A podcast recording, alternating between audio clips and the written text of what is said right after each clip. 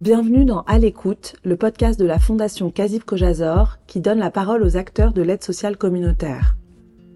Dans cet épisode, nous revenons aux racines de la philanthropie juive en France. Marie Aboulker, qui a écrit un livre sur le sujet, nous décrit la naissance des grands philanthropes, tandis que Henri Fischer, le président de la Fondation Kazib Kojazor, nous raconte comment il s'est tourné vers la philanthropie. Moi, j'ai travaillé sur le comité de bienfaisance à la fin du 19e siècle. Donc, on a euh, pratiquement un siècle d'intégration euh, suite à la Révolution française qui a fait des, juifs français, des citoyens à part entière. Et donc, euh, c'est tout au long de ce 19e siècle, la communauté juive en France s'est établie, a gagné un statut social, a gagné pour certaines personnes une, des, positions, des positions politiques. Les membres du comité de bienfaisance, c'est vraiment les élites juives intégrées qui sont à la fois euh, dépositaires d'une identité juive et c'est pour ça qu'ils font pas, qu'ils sont membres d'une institution juive et qui font pas, euh, pas, pas que ou pas de la charité euh, dans une association qui est neutre ou dans une association catholique. Donc c'est important pour eux. Et euh, en même temps, euh, bah, en faisant de la philanthropie, c'est un petit peu l'aboutissement de ma trajectoire d'intégration. Euh, je m'appelle Maria Boulker et j'ai écrit un livre qui s'appelle Trajectoire philanthropique des élites juives et qui porte sur euh, l'ancêtre de la fondation Kazib Kojazor, qui est le comité de bienfaisance israélite de Paris. En fait, la philanthropie, c'est aussi une affaire familiale. Alors, dans le cadre de la famille Rothschild, on voit qu'il y a eu, c'est une dynastie de philanthropes. Et d'ailleurs, même au-delà de la dynastie, hein, c'était, euh, euh, c'était une affaire de couple. Parce que, alors, au-delà du comité de bienfaisance israélite de Paris, euh, on a euh, Edmond Rothschild qui était euh, membre du comité, président du comité de bienfaisance, et en fait son épouse euh, qui a été euh, donatrice du bâtiment, qui a hébergé le toit familial, qui au 19e siècle était un refuge pour jeunes filles et un, un centre de placement. Et ce qui est amusant en regardant le cas du comité de bienfaisance, c'est que ces affaires de famille, on le retrouve aussi dans les petits philanthropes où en fait euh, un tel était le beau-frère de un tel, était le cousin ou euh, de la femme d'eux, et donc on peut penser aussi que c'était euh, comme ça qu'on entendait parler du comité de bienfaisance, et comme ça en fait que que les membres étaient recrutés. Née au 19e siècle, cette tradition de philanthropie familiale a traversé les époques. Aujourd'hui encore, cette dynamique est à l'œuvre, et c'est son histoire familiale qui a conduit Henri Fischer le président actuel de la fondation Kazib Kojazor, à s'investir dans le domaine de la philanthropie. Euh, ma mère était pendant quelques années dans le ghetto de Lodge avant d'être déportée. Et elle me racontait qu'elle elle donnait des cours, euh, des cours aux, jeunes, hein, parce qu'il n'y avait plus d'école. Et donc ça, ça, m'avait, ça, ça, ça, ça m'avait marqué. Elle m'avait aussi raconté que Lorsqu'elle était dans les camps, elle avait une amie qui, le jour de son anniversaire, lui avait gardé son petit bout de fromage, alors que c'était quelque chose qu'il recevait, qui était rare et qui, sur lequel la, survie pouvait tenir, et qu'elle elle lui avait offert ce, petit morceau de fromage euh, pour son anniversaire. Quand on parle de d'aide, de tzedaka euh, et de, de, voilà, et des exemples qui sont extrêmement euh, extrêmement forts. Donc ça, c'est aussi quelque chose que j'ai que j'ai que j'ai à la maison.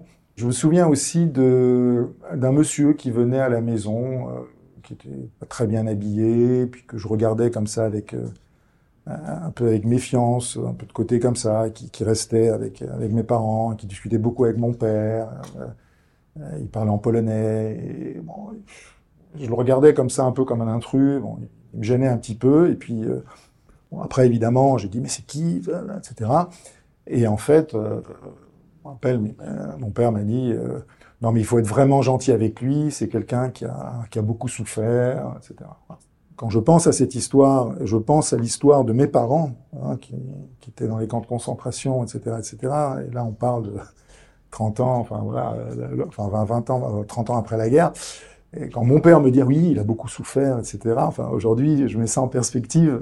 Qu'est-ce que ça veut dire par rapport à ce que lui lui-même avait vécu Mais bon, en tout cas, c'est un exemple. Voilà, il l'accueillait, il, je sais qu'il l'aidait, il lui donnait de l'argent, il, il, lui donnait des conseils, euh, etc. Donc ça, c'était c'était un exemple.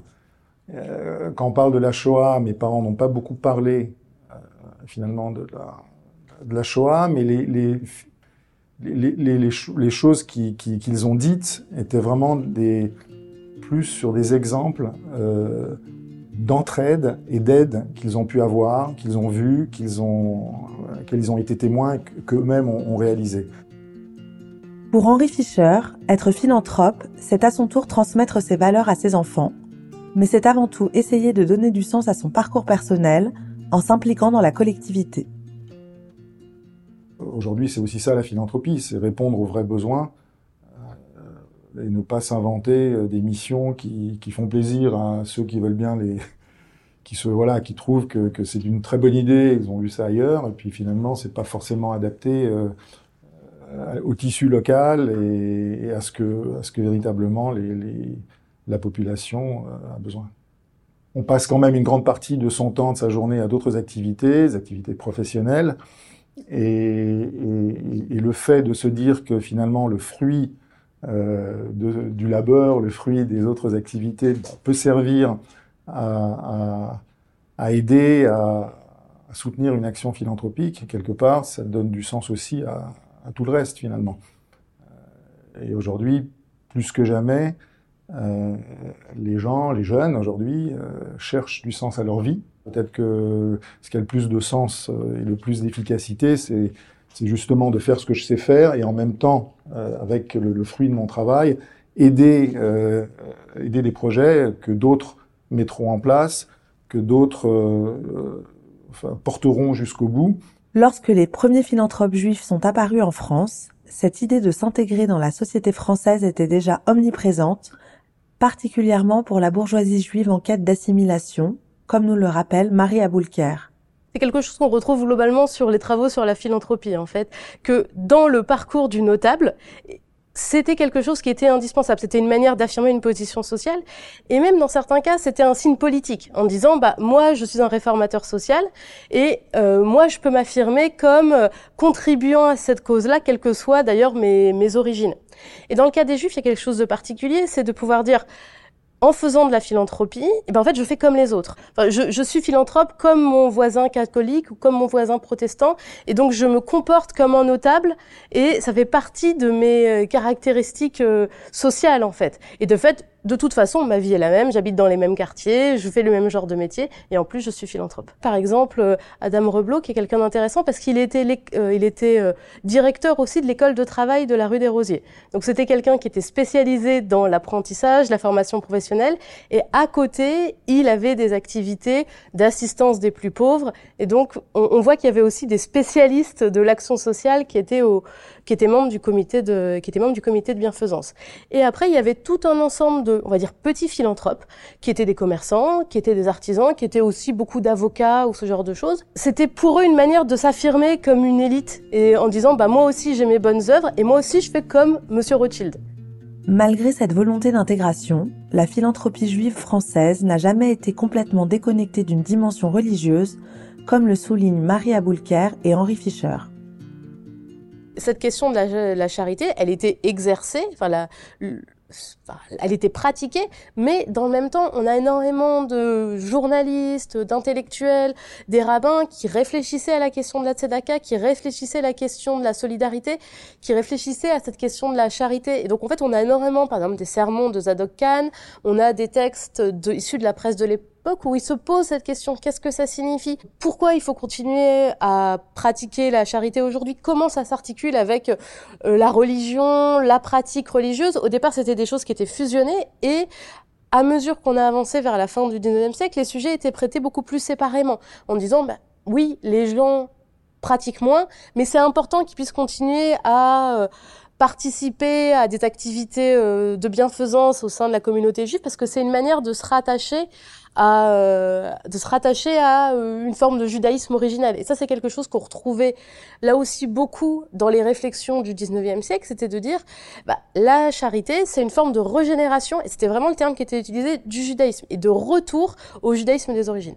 La transmission dans le judaïsme en général est, très importante, puisque comme on considère que dans le judaïsme la relation à l'autre est, clé finalement, c'est normal que la relation à l'autre soit un des éléments fondamentaux qu'on qu ait à transmettre et qu'on doit transmettre. La philanthropie, euh, elle vient avec le patrimoine qu'on transmet. C'est un peu comme euh, comme un savoir-faire ou comme une capacité de gestion. C'est aussi ce qui donne du sens au patrimoine. Et quand on veut transmettre son patrimoine, ben, il faut aussi transmettre cette capacité de utiliser ce patrimoine pour, euh, pour faire le bien, pour aider les autres. C'est plus qu'un savoir-faire, c'est un savoir-être, parce que voilà, philanthropie en fait transforme, euh, on va dire, l'avoir en être. Je dirais que ça, c'est vraiment dans la, dans la tradition juive. On a les, vous savez, dans la, on a toutes ces, ces, notions de maaser qu'on donnait, le dixième, la trouma, etc.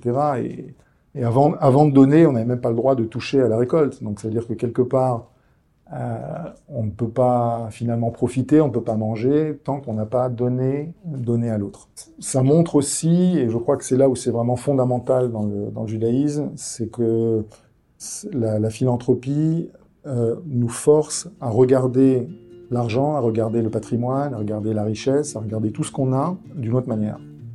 Euh, c'est ça en fait qui est, qui est fondamental et c'est ça qui est transformateur. C'est pas juste je donne quelque chose et puis voilà. C'est aussi complètement changer le regard qu'on a sur ce qu'on sur ce qu'on fait et sur ce qu'on a. Merci à Henri Fischer pour son témoignage et à Marie Aboulker pour son éclairage. Son livre s'intitule Trajectoire philanthropique chez les élites juives, le comité de bienfaisance israélite de Paris, 1880-1914. Pour mieux connaître la fondation Kazib Kojazor et l'ensemble de ses actions, rendez-vous sur le site www.kazib.fr et sur tous les réseaux sociaux de la fondation. À l'écoute est un podcast de la fondation Kazib Kojazor, produit par Milim, de Elisa Azogi-Burlac et Myriam Levin, mixage Kevin O'Leary.